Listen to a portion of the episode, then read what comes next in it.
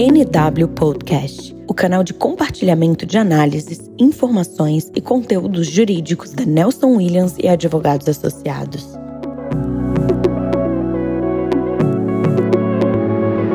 Olá, Sejam bem-vindos a mais um NW Podcast. Hoje falaremos com o Dr. Tiago Sarraf, sócio da área tributária do escritório, e trataremos de medidas tributárias úteis para auxiliar as empresas na retomada da economia. Tiago, é um prazer falar com você novamente. Olá, Marcel. Obrigado mais uma vez pelo espaço. Vamos tentar sintetizar aí algumas medidas que vão ser importantes para as empresas nessa retomada da atividade econômica. Verdade. Acho, acho que, inclusive, conversamos na, no nosso primeiro bate-papo que o direito tributário passaria aqui pela nossa plataforma algumas vezes, né? Inclusive em função é, da quantidade de alterações que vem sendo sofridas por esse tema é, através das medidas provisórias, através dos decretos. É, a gente me merece realmente que o tema seja revisitado periodicamente. Hoje a gente está no nosso segundo bate-papo e acredito que teremos outros em breve, né, Tiago? Não, certamente. As mudanças elas são diárias. Se não acompanharmos, realmente vamos ficar para trás. Então, as empresas e nós, como consultores, temos que ficar ligados em tudo que acontece tanto no plano federal quanto nos estados e municípios. Verdade.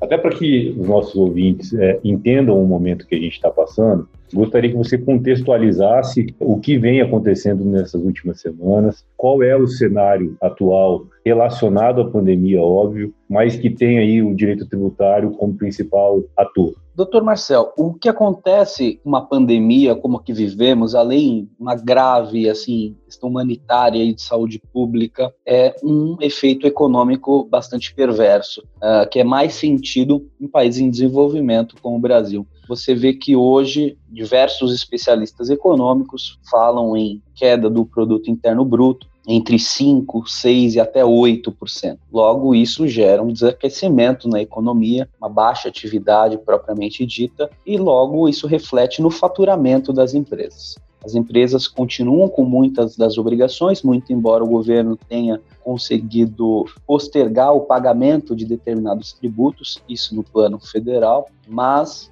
outras despesas continuam, correntes continuam sendo arcadas, despesas com insumos, com fornecedores e até com empregados. Nesse podcast, nós vamos falar brevemente sobre alguns pontos nos quais uma boa assessoria tributária pode auxiliar essas empresas na retomada, seja evitando autuações indevidas e com valores altos, seja conseguindo auxiliar essas empresas a identificar eventuais créditos nos quais elas podem, elas podem utilizar para pagamento de débitos, ou seja, evitando o desembolso direto de dinheiro do caixa. Ela paga mediante crédito, mediante compensação. O que a gente fala muito aqui, né, Tiago? O nosso dever como, como advogado é abrir a caixa de ferramenta e mostrar para a companhia todas elas e qual é a funcionalidade delas para que a empresa possa, de forma estratégica, tomar suas medidas. É muito importante que a empresa ela tenha ciência de tudo que é possível ela utilizar nesse momento né? E considerando inclusive os tópicos que você que você sugeriu, inclusive acho que é um dos mais importantes, gostaria que você falasse da, do instrumento da revisão fiscal. Perfeito. A revisão fiscal nada mais é que uma auditoria do que foi feito até então. Esse é um trabalho de mão dupla. Por quê? Porque ele tanto pode apurar tributos pagos a maior quanto a menor. Nos tributos pagos a maior, as empresas elas verificarão um crédito, como comentei anteriormente, podem ser utilizados para a quitação de tributos vencendo, evitando aí o desembolso direto de dinheiro mas nem por isso, quando se apura que houve o pagamento menor e logo a empresa terá um débito, isso será ruim. Por que digo que não é ruim, Marcel? Se você fizer a regularização desses débitos na medida do possível, é óbvio, uma vez que nessa pandemia ninguém está com muito dinheiro sobrando, você pode ter aplicado aí o instituto da denúncia espontânea. Logo, você evita pesadas multas. Por exemplo, o contribuinte no plano federal que não efetuar o recolhimento do tributo, identificá-lo e não regularizar e sofrer uma autuação da Receita Federal, apenas de multa de mora, ele sofre aí um acréscimo de 75% nesse débito. Logo, uma assessoria tributária que faça uma revisão fiscal completa de todas as obrigações principais e acessórias das empresas, ela pode identificar isso e evitar um prejuízo ainda maior. Não é demais lembrar que o governo federal ele concedeu aí o diferimento do vencimento de alguns tributos. Quando a gente fala em diferimento, a gente não está falando em nenhum tipo de isenção. Logo, no curto prazo, esses tributos eles têm que ser honrados. Terão então alguns meses nos quais as empresas terão que fazer pagamento das despesas tributárias correntes do próprio mês, como essas essas outras que foram postergadas no passado. Logo, você identificar créditos também torna-se mais importante ainda nesse momento para evitar aí o pagamento de duas contribuições no próprio mês.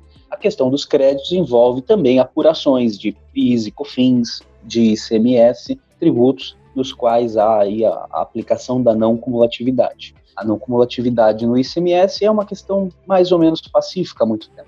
Porém, no PIS e COFINS, recentemente o STJ deu maiores delimitações aí do que pode ou não ser objeto de crédito pelas empresas. Então, uma análise acurada aí uh, à luz desse novo entendimento do STJ pode ser muito importante para as empresas identificarem se eventualmente elas podem ter um crédito maior e aí gerar uma maior eficiência fiscal. É, inclusive, é, considerando todas essas medidas, podem ser inclusive a solução né, para que a empresa, e acredito eu não esteja nem exagerando, para que ela possa inclusive sobreviver, né, Tiago? É, a gente sabe o, o quão alta a nossa carga tributária, o quanto isso repercute no fluxo de, de caixa de uma companhia, e ela com responsabilidade, utilizando de todos esses instrumentos que você disse, pode ser aquele impulsionador para que ela possa ultrapassar esse momento de dificuldade de uma forma mais amena, né? Perfeita colocação, Marcel. Esses instrumentos eles servirão tanto para a própria preservação da empresa, em casos mais extremos, obviamente, e sabemos que os casos mais extremos não são tão extremos assim em tempos de excepcionalidade no, nos quais vivemos, né?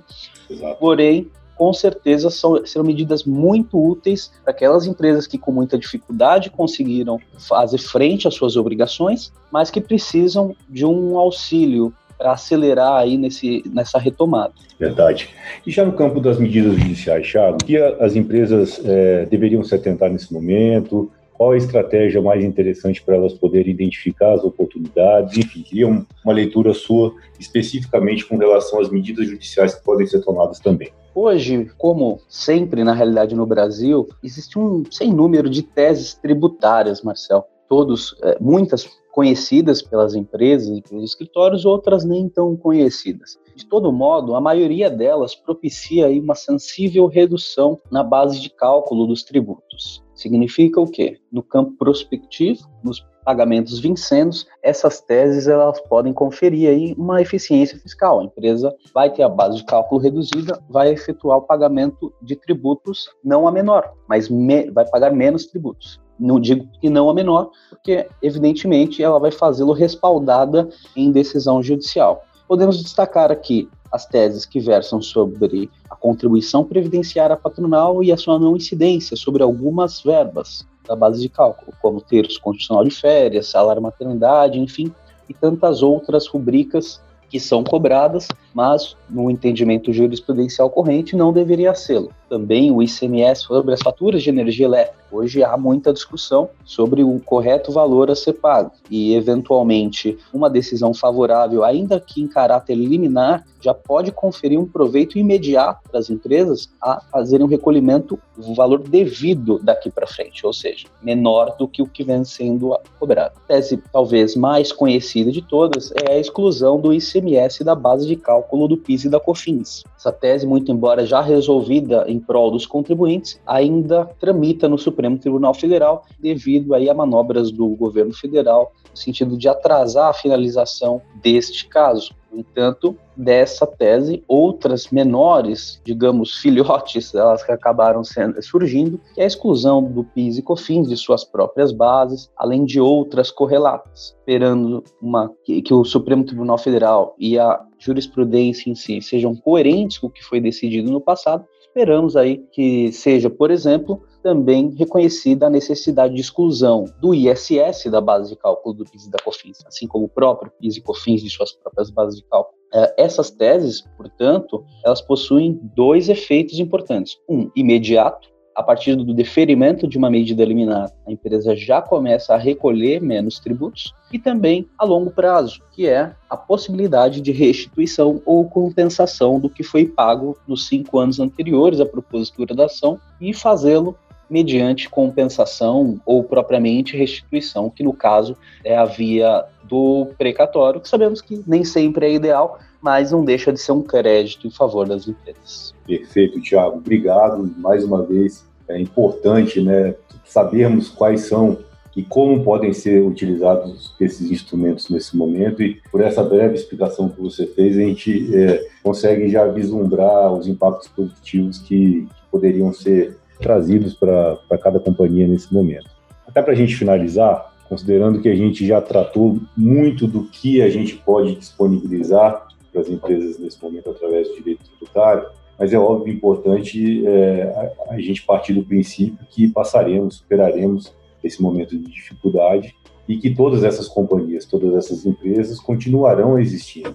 E, e as medidas não devem ser tomadas, Thiago, só para o que acontece hoje em dia, mas talvez alguns cuidados também podem ser necessários para preparar a companhia para o momento de pós-crise. E, e, existe dentro do direito tributário alguma possibilidade de planejamento futuro, medidas que já podem começar a ser tomadas pelas companhias nesse momento, que lá na frente vão repercutir de forma positiva? Você tem total razão na sua colocação, Marcelo.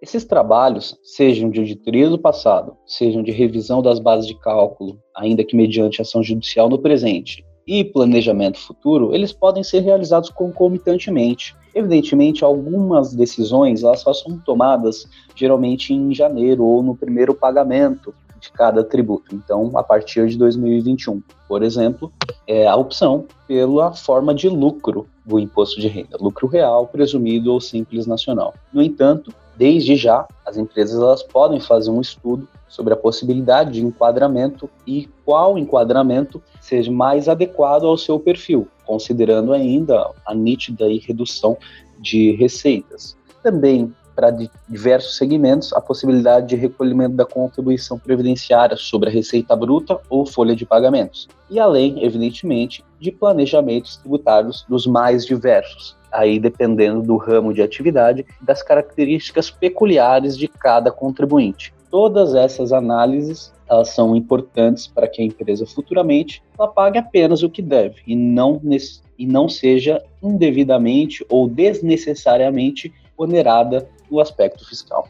Bom, chegamos ao final de mais esse bate-papo e com certeza não vai ser o último. A gente tá, tem, tem avaliado, inclusive através de artigos e inclusive participando de matérias que vêm sendo veiculadas na mídia de forma bastante intensa. O direito tributário continuará sofrendo impactos e, e, e novas atualizações nos próximos dias e com certeza voltaremos aqui para poder repercuti-las. Agradeço mais uma vez a sua participação, Thiago. Obrigado, Marcel. Estaremos ligados em todas as alterações para trazer para todos que nos ouvem a melhor informação e qual é a nossa posição sobre o que vem acontecendo e as possibilidades futuras. Muito obrigado. Obrigado a você e obrigado a todos os nossos amigos que, que nos escutam. Um grande abraço.